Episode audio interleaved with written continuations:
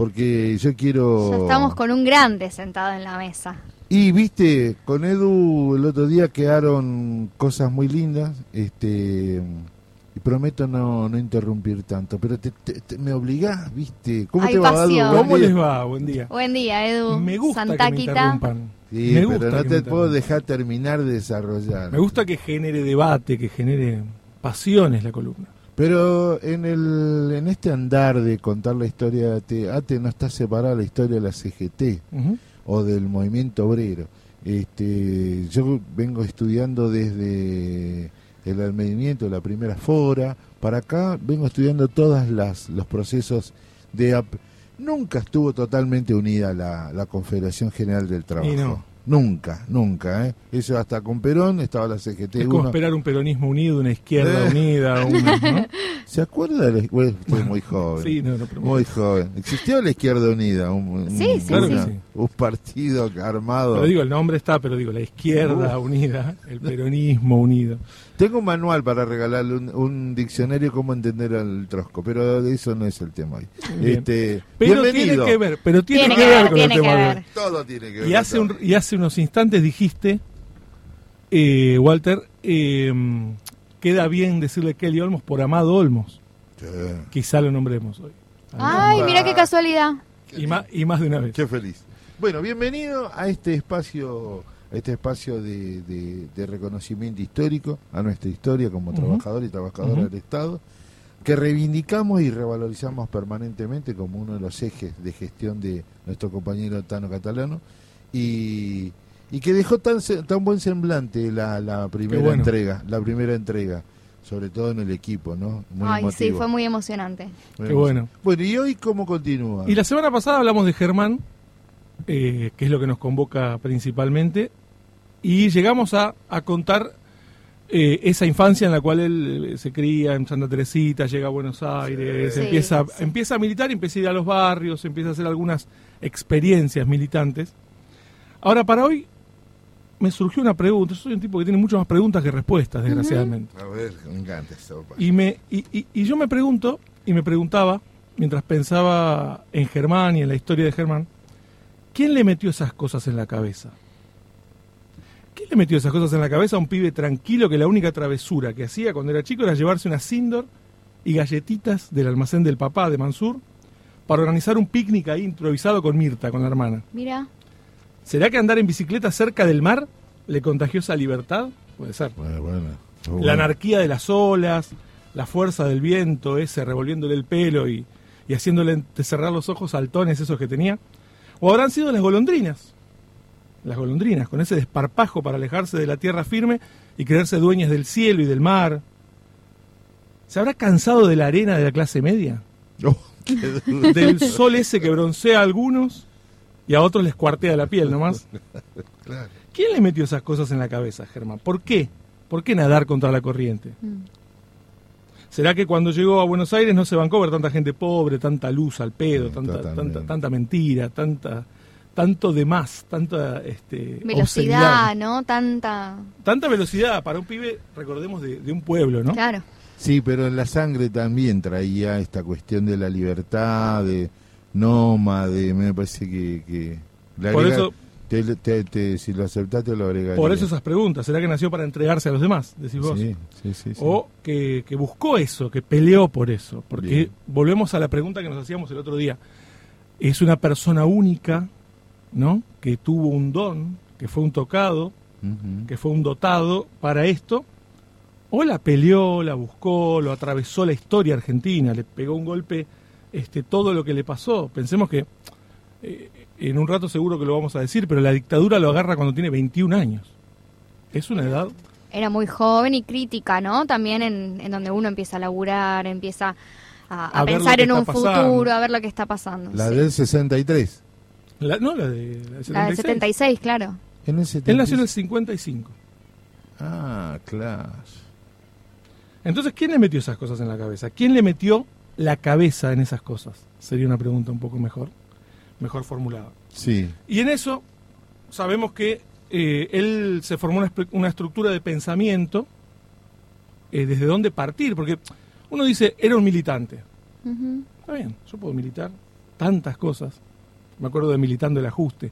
Pero digo, tantas cosas se pueden militar. Ahora, si era un militante, antes tiene que haber tenido un pensamiento desde el cual partir, una base, como todo militante, ¿no?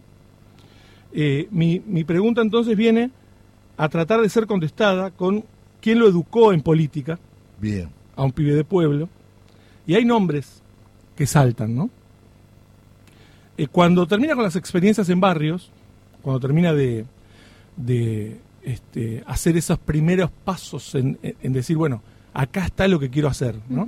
Acá está la militancia, acá está eh, eh, el, el- el pueblo que yo, que decía Germán, me gusta escucharlo y me gusta que me escuche, con ese, ese ego que también tiene que tener el militante, porque por un lado tiene que entregarse, pero por otro tiene que decir, yo tengo algo para, Para dar. aportar Sí, sí, y para Claro. dar. Sí, sí, Porque si uno se queda, se queda mirándola por televisión. ¿no?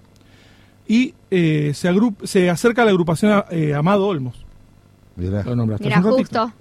Amado Olmos muere en el 68. Sí. Fue uno de los creadores de las 62, 62 organizaciones peronistas, proponía el sindicalismo integral. Y a los trabajadores los quería, según él dijo, en la conducción del peronismo. Que no es lo mismo que decir los trabajadores son parte del peronismo. Sí, sí, sí. Suena parecido. Ahí, eh, bueno, el 68 es un año interesante, ¿no? Ahora lo vamos, a, lo vamos a, a- a ver un poco porque el 68 es el año en el que Germán, con 13 años, llega a Buenos Aires y pasan varias cosas, ¿no? Varias que hablamos el otro día y que tenemos para... Y ahí, bueno, Amado Olmos muere en ese año, o sea que él no lo conoce, Germán no lo conoce, pero sí forma parte de la agrupación Amado Olmos. Entre el 70 y el 72 podemos decir que va definiendo su ideología. Germán. Entre el 70 y el 72 tiene 15, 17 años. ¿Y qué lo, qué lo va marcando también a...? Hay un hay una o sea, uno puede pensar en un rumbo ideológico, pero ¿desde dónde? Porque uno puede decir, para, pero el peronismo ya no era el uh, como una cosa sólida. Unificada. Claro, unificada, había muchas ¿no? corrientes, Ya había claro. pasado el 45, el 55, la dictadura. Y había un proceso de discusión mundial. Veníamos de, de Cuba, veníamos de un montón de experiencias. Digo, había- en la discusión, que no se ocurre hoy, la discusión ideológica de ese entonces es- era brutal. Era mi- vos decís que no ocurre hoy. No, no, no, no, para Y nada. ahí por ahí, ahí hay una explicación por ahí de cómo estos personajes, estas personas, estas personalidades aparecen, ¿no? Eh, hay dos vertientes que atraían a los jóvenes, más que nada. Sí. El peronismo y la izquierda. La izquierda, claro. O sea, ahí eh, uno puede pensar que el interés de Germán, dado lo que hacía y lo que le empezaba a gustar hacer acá en Buenos Aires, era el territorio, la calle, el barrio, consustanciarse con el pueblo. Ahora, eh, eso era un- una búsqueda para darle algo y mejorar la vida de la gente común, de la gente como él, como su familia. Pero bueno, volvemos a esa pregunta de quién le metió estas cosas en la cabeza. Sí, sí, sí, sí, pa- puntual. entra, claro, entra la militancia entonces por el peronismo de izquierda. Esta, esta combinación de esas dos cosas, había un peronismo de izquierda, podemos decir que lo hay hoy, le, le dejo la pregunta. Signos de pregunta. Le dejo la pregunta a ustedes. Porque hay mucho que, uh, recién hace un rato dijiste algo del trotskismo. Bueno. Eh, esto explica también el peronismo de izquierda y la y la, la beta revolucionaria del pensamiento de Germán, explica su vida posterior también, ¿no? Totalmente. El peronismo, el Congreso, ese lugar apartado de, de otros, el, el menemismo, la reacción ante el menemismo, ¿no? Un peronista Totalmente. de izquierda ante un gobierno como el menemista, al cual muchos se alinearon directamente. Y hace ruido. Eh, Voy anotando, voy anotando. Y Germán cosa. estaba un poco en eso, ¿no? Germán estaba, claro, Germán Digo, estaba como en, en, ese, de- en eso de, en ese ruido que le hacía el, el gobierno menemista Y neoliberal. sí, en el momento que aparece el neoliberalismo, hay, ya Germán tiene formada una, una opinión y tiene una historia en el sindicalismo que no le permite, no lo, no lo quiere, pero no le Claro. permite tener otra, otra opción que la que toma, Claro. porque si no es No, entonces, Es la nada. Vamos, vamos a dejarlo, entonces no vamos a dejarlo pasar. Dijo, no hay debate, hay pibes que se anotaron para cobrar el sueldo que sorteaba mi Sí, claro, ¿Ah? pibe. Y cuando usted preguntó sobre el movimiento obrero y sobre el peronismo, el Tano acaba de decir, cuando voy a discutir eh, política, están discutiendo cargos Exacto. Mira, y no discuten política. y sí. Discutir cargos es discutir que me la, la- llevo. la- la estructura, la superestructura, nada más. El poroteo, ¿no? Ahora, el, el interés de Germán entonces era ese, el peronismo de izquierda, y uno puede leer, ¿por qué izquierda? ¿no? Porque hay mucha gente que cuando, desde, desde, el, desde el peronismo más este, arraigado, le decís izquierda y le hace ruido y no le gusta y trata de, no, yo no tengo nada que ver. Pero uno tiene que pensar en lo que decía Perón. Estamos hablando de peronismo. En la hora de los pueblos. Perón dice, en la hora de los pueblos, libro que se, que se publica en 1968.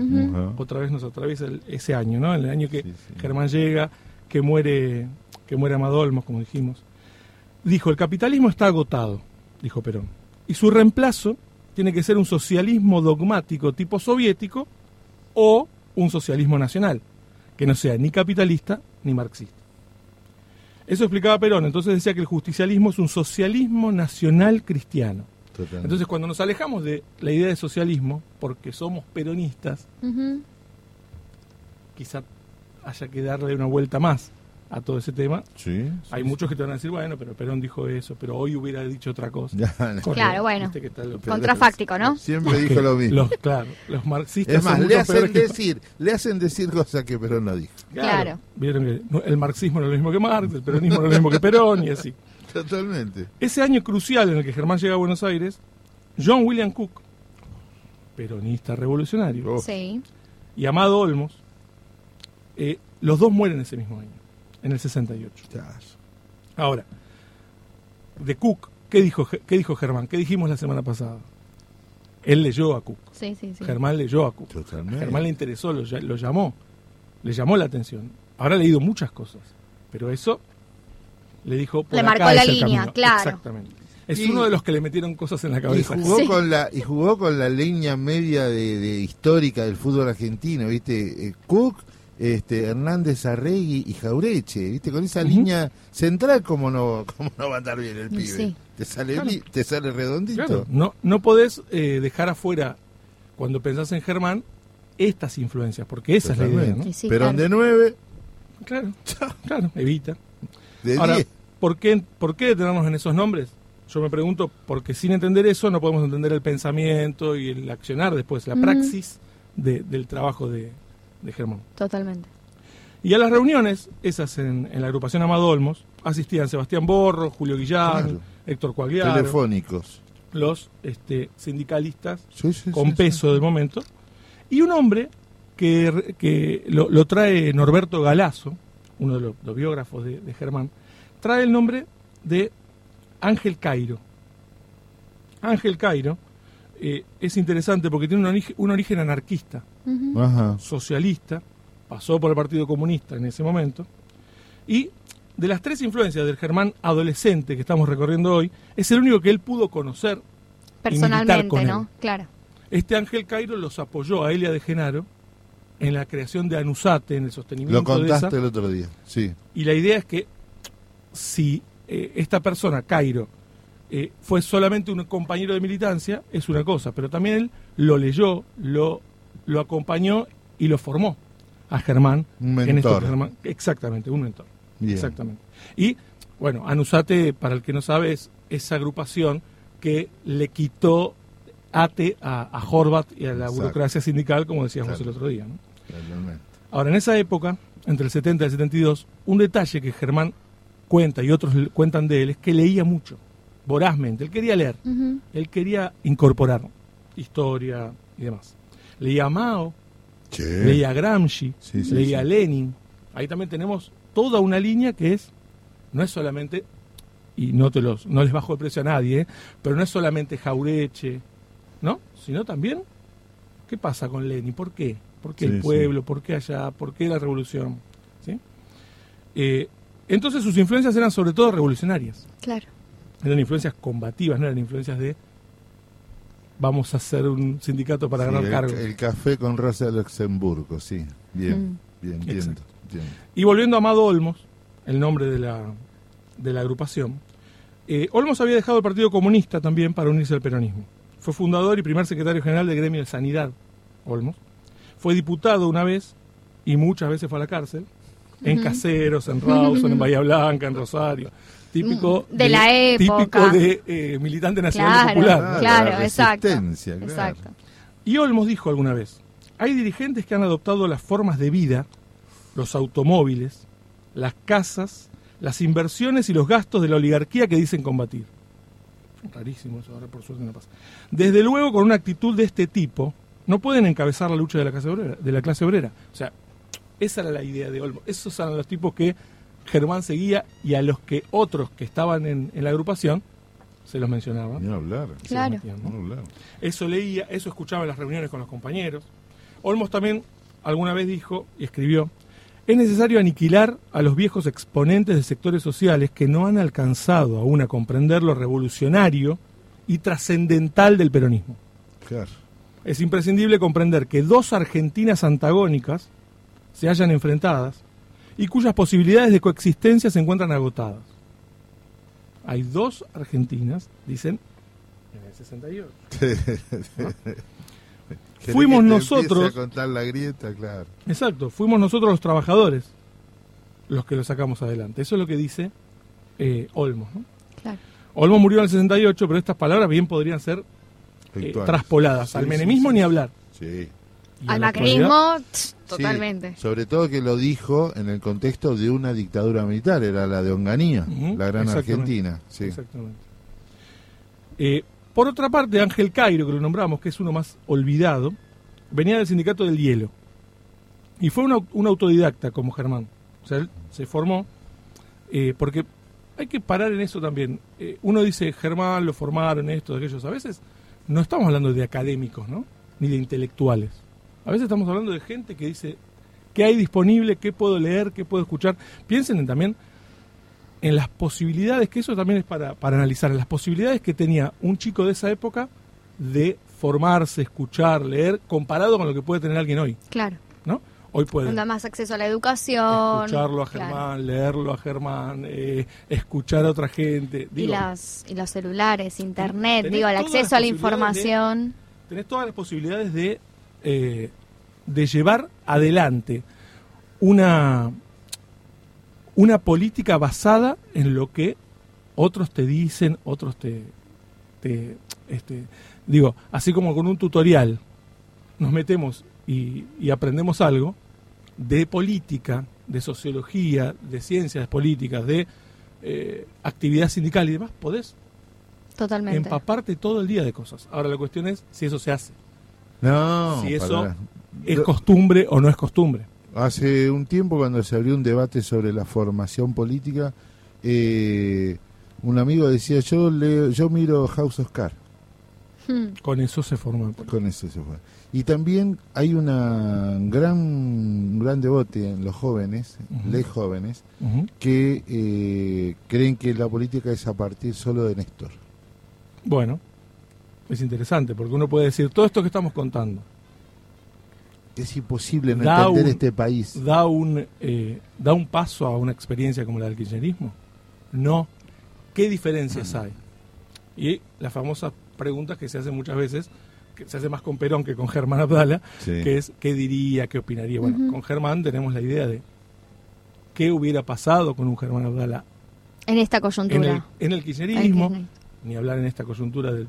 Es el tipo que rompió su zona de confort de diputado nacional y crea un nuevo movimiento, el Grupo Los Ocho. Ahí está la mejor respuesta de Germán. Exacto. Germán genera salir de la zona de confort. Había mucha plata, porque Ujú. Carlos no le importaba la plata. Decía, che, ¿qué necesitaba? Pum, te la ponía. No, rompieron porque ellos querían llevarse esas banderas históricas del peronismo y, y construir desde ahí. Sí, sí, un muy buen dato. Ahora bien, eh, este Ángel Cairo que les nombraba, eh, tiene, escribe un libro. Es un autodidacta, se forma solo, pero en 1975 escribe un libro, Peronismo Claves, se llama. Y ahí, por ejemplo, dice, vamos al socialismo por nuestro propio camino, teniendo en cuenta nuestras propias particularidades nacionales. Ese socialismo será nacional en sus métodos y universal en su contenido. Claro. Para construirlo se hace necesaria la presencia de los trabajadores en la conducción política del país en todos sus niveles. Ahí tenés otra, otra cabeza que forma al Germán Abdala y que da pie a toda una vertiente dentro del sindicalismo, dentro de ATE, donde lo quieras eh, ubicar. Porque, ¿por qué trato de poner el foco en revolución, socialismo? Porque hay algo de eso que quizá a veces un peronismo o un, no quiero ir contra el peronismo o, o sobre el peronismo, sino un, una, este, una forma de ver lo nacional y popular lava mucho de Sí, eso. sí, Le totalmente. quita toda revolución, Por todo socialismo Por y le deja Cuando en realidad Ese- la ese generación lavado, ¿no? formados en los 70, en los 60, venían con toda esa carga eh, de, de pensamientos más socialistas, de, de- desde, el desde el peronismo ir hacia el socialismo, ¿no? Eh, La como- idea es, como a veces muchos pensaron el peronismo como un, como un puente como un para, pase, exacto, claro, vamos exacto. desde acá hacia un socialismo. Y eh, quizá muchos se olvidan eso ahora o les O lo lavan, lejos, sí, o, los sí. que- o les quedó, no, algunos voluntariamente y otros creo que, que es a los que hay que apuntar, porque acá este tipo de experiencias tienen que llevarnos a que jóvenes puedan vivir la misma historia que vivió Germán, porque decíamos, hay de dónde formarse, hay de dónde agarrar, hay cosas por las cuales militar, me parece que eso no, no- no le queda duda a nadie, ¿no? Sí, nosotros igual nos militamos todos los días porque te doy solo un nombre, Sergio Massa. Entonces nos tenemos que militar todos los días porque no hay una cuestión, esto es una cuestión matemática y lo otro es una cuestión ideológica. La revolución, la, la transformación, eh, el cambiar el estado de las cosas, eh, hasta si te quiere, podríamos decir reformista, te puedo aceptar, pero es un plan, es un camino. De la otra mano decir, no, mira, vamos a arreglar acá, le vamos a atender a este. El famoso peronismo pragmático. ¿no? Exacto. El, el pragmatismo del que. Y bueno, por derecha. El pragmatismo siempre suena como el. Yo no soy. A mí la, la política no me importa, ¿no? Y cuando sacas la máscara encontrás siempre derecha.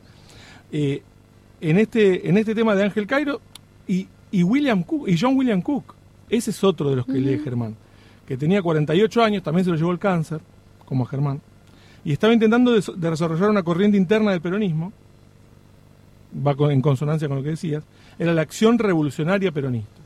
¿no? Cuando le dice a Perón, Perón, ¿qué hace en Paraguay? Venga a Cuba. ¿Qué Bueno, él desde Cuba, desde Cuba, él escribe, la revolución nacional, es decir, el peronismo, debe ser la antesala del socialismo, lo que decíamos Claro. recién. ¿no? Y ahí, bueno, Cook, el que no lo conoce, bueno, mínimamente era un intelectual, pero también era un militante combativo que se tiroteó con los marinos golpistas en el, en el 55. Eh, estuvo en Cuba entre el 55 y el 57, paseó por varias cárceles, otro, otro acostumbrado a ese tipo de cosas, porque acá en este país eh, la militancia Se paga. te Sí. lleva, te Se lleva ahí, paga se con paga, exactamente. Y creó el Comando Nacional de la Resistencia. ¿no? Ahora, esta recorrida por las cabezas, por los textos, las influencias que atravesaron a Germán, eh, cuando era una esponja política, ¿no? Claro. era, era un, imagínense un Claro. pibe con todas las ganas, con todo el, tiempo que uno tiene a esa edad por ahí para, para Para aprender, formarse. para formarse, y toda esta gente que se le iba metiendo en la cabeza. Ahora nos acerca eso al pensamiento y lo que, y lo que fue el- luego y lo que nos puede dejar, porque eso es lo interesante. No es quedarnos, como decía el otro día, tallado en piedra la historia de Germán Abdala para recordarlo y tenerlo allá. Mejor pensar que así como él, sin militar con Olmos, leyó y siguió a Olmos, Totalmente. sin militar con Cook, leyó y militó a Cook, a ver si nos ponemos a leer y a escuchar a Germán para militar con Germán. Y la simbiosis AT, Ujú, estatal y Germán es única. ujú. No se podría haber dado en ninguna otra organización. A decirle al Loro Miguel o a José Ignacio, mirá, yo te vengo con dices, pum, pum. Chao. Claro, terminaba se la terminaba discusión. rápido la discusión. Ahora vos decís que eso lo pudo hacer porque era joven, porque se encontró con, con la dictadura militar asesina, que, digo, lo, lo pregunto en serio, no sé, eh, encontrarle motivos a los cuales que eso- esa relación se pudo dar, que un sindicato como ATE pudo renovarse con jóvenes así, cuando en otros no, No. se dio. Claro. En otros no se dio. No, es una pregunta que sería para una columna en sí misma, para un día en sí mismo. y Si te parece, la retomamos. Sí, claro. Porque a mí me parece que ese germen que va viendo de dictadura, asesinato, persecución, también a él le termina de caldear ese corazón que tiene Germán y irrumpe en el 84 es el- el, eh, cuando gana AT Claro. Nacional, ¿eh? no es eh, mucho después, es en el 84, Y lo un año apenas. preparando antes de la dictadura. O sea, Exactamente. se estaba armando todo. Y Él fue parte de los la dictadura- 25 que le hace el primer paro a la dictadura. Me acuerdo perfectamente la fecha, el día, el momento y cómo, te- cómo transcurrió. Y que gracias a eso tenemos democracia también. Ese y el 30 de marzo del 82 fueron los dos jalones, uno con los 25, otro con los Gualdini, que eh, le dieron el certificado de función al, a la dictadura militar. Desde los trabajadores, Desde ¿no? los que, es lo que estamos, siempre. que es lo que estamos diciendo. Eh, ahora bien, uno dice, estas son las influencias de Germán, esto es lo que Germán Sí. eh, lo, lo- lo criaron, lo formaron, él leyó esto. Eh, ahora viene Jorge Hoffman, un militante histórico de ATE, secretario general en Santa Fe, que, in- eh, entrevistado por Norberto Galazo, nos viene a contradecir. Y dice, para mí, Abdala no tuvo influencias. Porque dice, no había referencias en ese momento, siendo tan joven, no, tenía una refer- no podía tener una referencia y tuvo que hacerse solo. Y, cuen- y dice, y, y considera él, haciendo una evaluación No puedo cerca, discutir al león blanco, no lo puedo.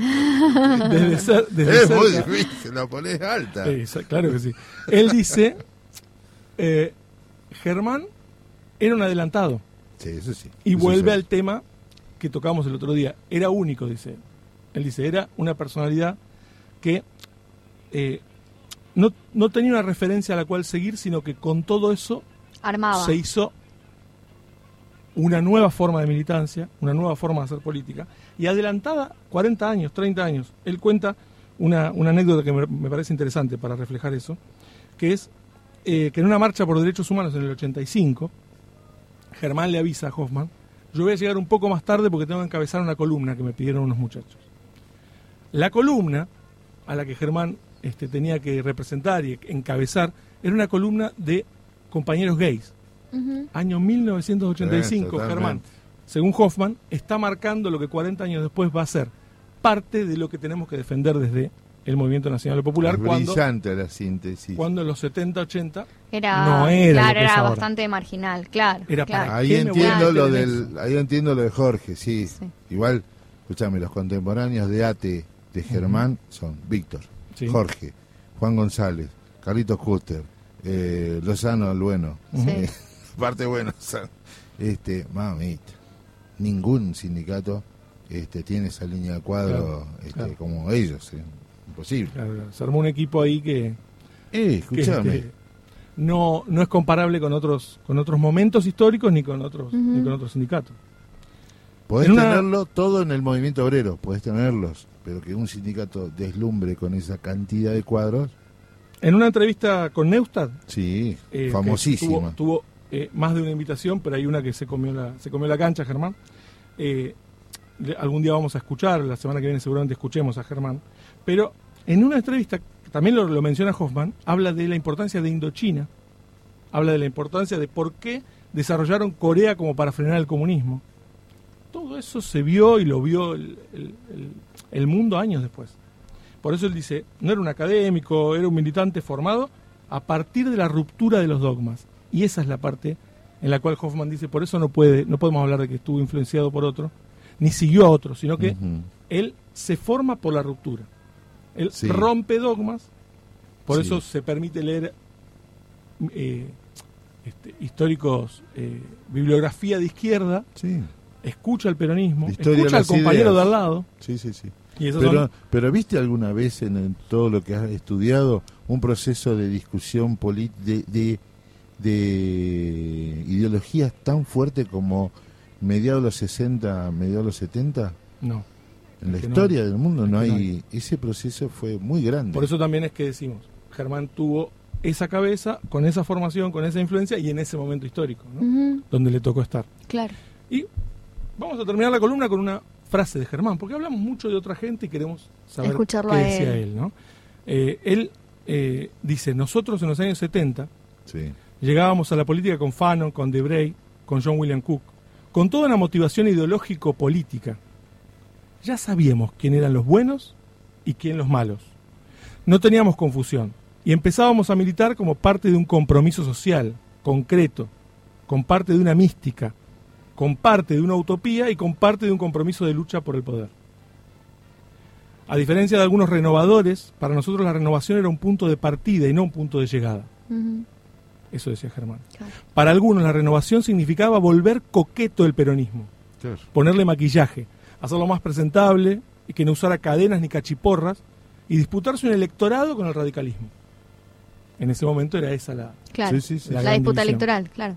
Hoy, Un poco más complejo. Podemos traducirlo a lo de hoy, ¿no? sí. Para nosotros, dice Germán, era volver a recuperar el debate ideológico y político del peronismo para que el peronismo fuera revolucionario, para que fuera consecuente con sus banderas.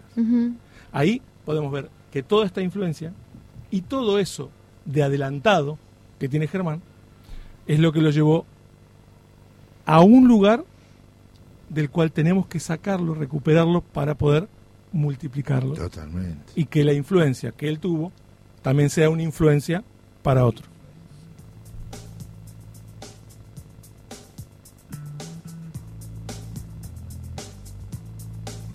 Puedo ver y decir, puedo ver y decir y sentir, algo ha cambiado.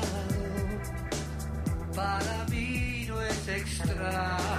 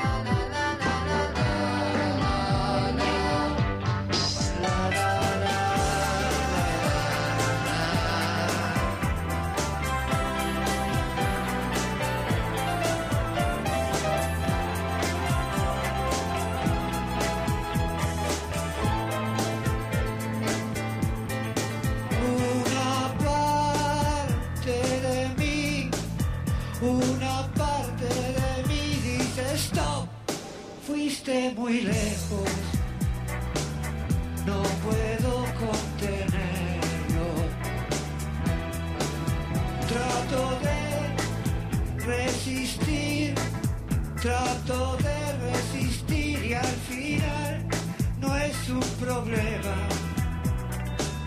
Qué placer esta pena. Si yo fuera otro ser, no lo podría entender. Pero es muy difícil ver si algo controla puedo ver.